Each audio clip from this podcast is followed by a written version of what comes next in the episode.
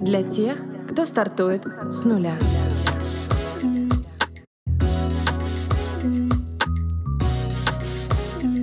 С нуля.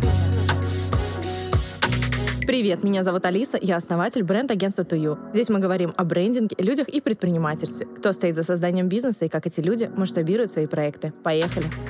Друзья, всем привет! Декабрь отгремел, январь тоже, 23 год наступил, и, собственно говоря, я желаю вам сил, терпения, дисциплины и мудрости для реализации ваших целей. Пусть все достается легко и с улыбкой. Если вдруг вам кажется, что все настолько плохо, что двигаться дальше нет ни сил, ни возможности, то вспоминайте слова великого волшебника всех времен, профессора Альбуса Дамблдора. Счастье можно найти даже в самые темные времена, если уметь обращаться к свету. Этим эфиром я открываю второй сезон подкаста с нуля. Нас ждут вдохновляющие истории новых героев, вопросы, которые не принято обсуждать открыто, и темы, разобравшись с которых, нам становится немного легче идти свой путь. Декабрь у всех обычно проходит в горячке, а январь такой слегка раскачивающийся. Мы же в декабре как? Основная задача сделать все то, что не успевал целый год. Дочитать, допилить, достроить, закрыть, чтобы уйти в январские праздники с чистой душой. Мне эта идея не откликается абсолютно. Просто в декабре у нас помимо ахтунга на работе добавляется и личное. Себя привести в порядок, подарков накупить, все это прекрасно. Но когда в этой вакханалии начинается начинаешь подводить итоги и ставить новые цели, очень легко ошибиться.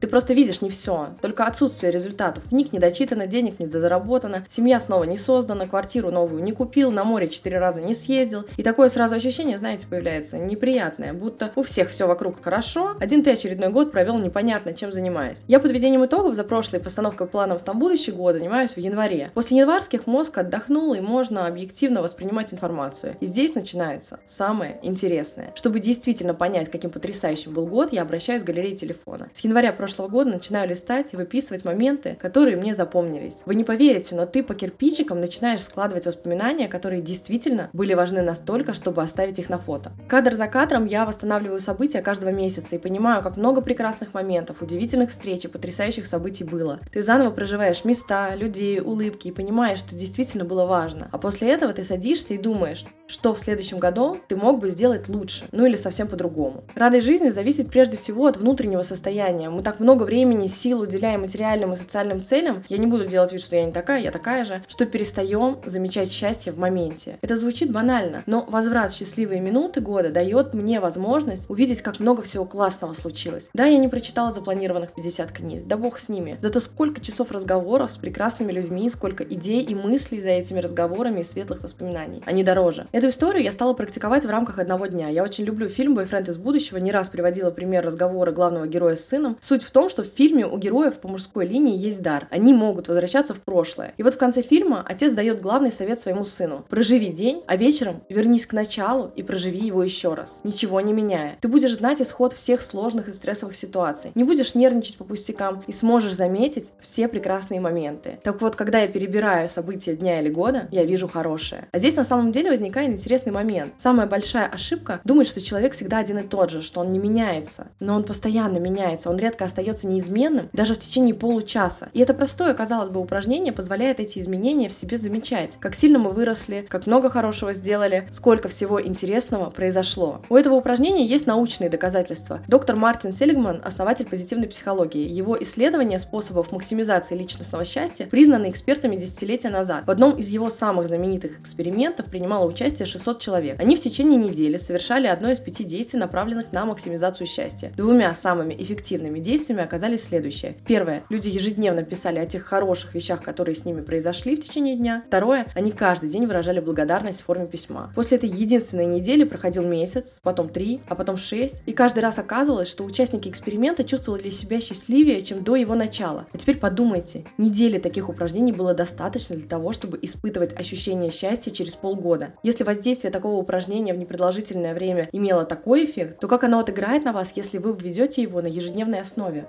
Жизнь сейчас настроена на быстрое достижение результатов. Часто в этой гонке не остается времени на элементарную благодарность за то, что вы имеете. Сообщения о войнах, терактах, крушении самолетов, политическая повестка, чужие посты в социальных сетях – все эти события вынуждают вас фокусироваться на негативе. А если вы осознанно не сконцентрируетесь на чем-то хорошем, то негатив завладеет всем вашим восприятием. А если вы начинаете обращать внимание на то хорошее, что происходит, то вы начинаете замечать то, что действительно делает вас счастливым. Дейл Карнеги писал, позитивное мышление занимается причиной причинами и следствиями приводит к логическому конструктивному планированию. Негативное мышление в долгосрочной перспективе порождает напряжение и нервные срывы. Развивая позитивное мышление, вы создаете предпосылки для многолетнего личностного развития. Кстати, наткнулась на интересный социальный эксперимент о взаимосвязи позитивного мышления и продолжительности жизни. В нем приняли участие более 180 монахинь. Эксперимент длился ни долго ни мало, 70 лет. Чтобы попасть в монастырь, участниц попросили описать свою биографию на двух листах. В каждой биографии посчитали удельный вес негативных, нейтральных и положительных предложений приложений.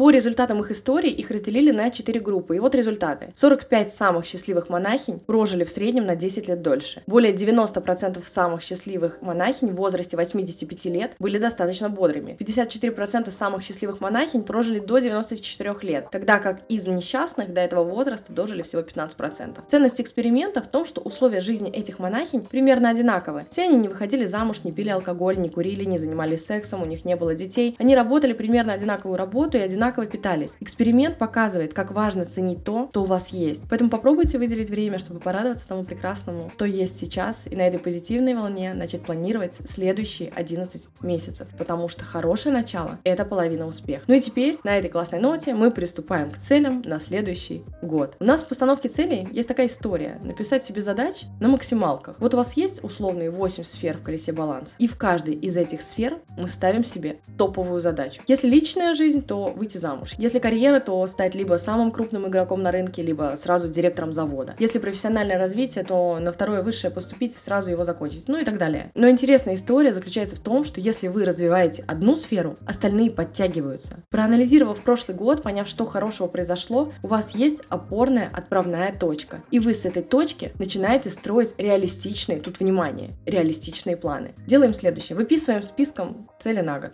столбик. Во второй столбик прописываем сроки, сколько вы себе даете на реализацию этих целей. А в третьем столбике пишем, сколько времени вы бы себе дали, если бы не спешили и если бы вас никто не подгонял. Ну а в четвертом столбике мы считаем коэффициент нагрузки. То есть показатели из третьего столбика мы делим на показатели из второго, и у нас получаются цифры 5, 6, 8 и так далее. То есть вы пишете, что хотите купить машину и ставите себе срок полгода. А если бы не торопились, поставили бы, например, 4 года. 4 года это 12 месяцев, делим на 6 месяцев, получается получается 8. То есть коэффициент нагрузки равен 8. Все коэффициенты мы складываем между собой и получаем общую нагрузку от выполнения тех задач, которые вы написали. Ваш коэффициент нагрузки показывает уровень нагрузки, равный погружению под воду. То есть, если коэффициент нагрузки при выполнении задачи равен 15, то при выполнении этой задачи ваш организм испытывает такой же стресс, как если бы оказался под водой на глубине 15 метров. И тут у меня возникает такой, ну, простой вопрос. Зачем мы над собой так издеваемся? Для меня, конечно, это упражнение стало своего рода открытием. Но что делать, если задачи-то выполнять надо, но нагружать себя настолько сильно не очень хочется? Вот вы осознали этот коэффициент нагрузки при выполнении задач. Перераспределите нагрузку во времени. Отсортируйте то, что для вас действительно важно. Остальное сдвиньте и дайте себе больше срок на реализацию. Что еще важно? Убрать социальное давление, рамки и опереться только на себя. Понять, что действительно важно вам и взглянуть на ситуацию без розовых очков. Так остается от одной до трех целей на год. Пусть они будут из разных сфер, но их будет будет не 25, а 3. Попробуйте прожить этот год в удовольствии не только от достижений целей, но и от самого процесса. Такая история, друзья. Я очень рада вернуться, очень рада делиться мыслями и буду рада вашей обратной связи. Всем добра и до следующей недели. Пока-пока.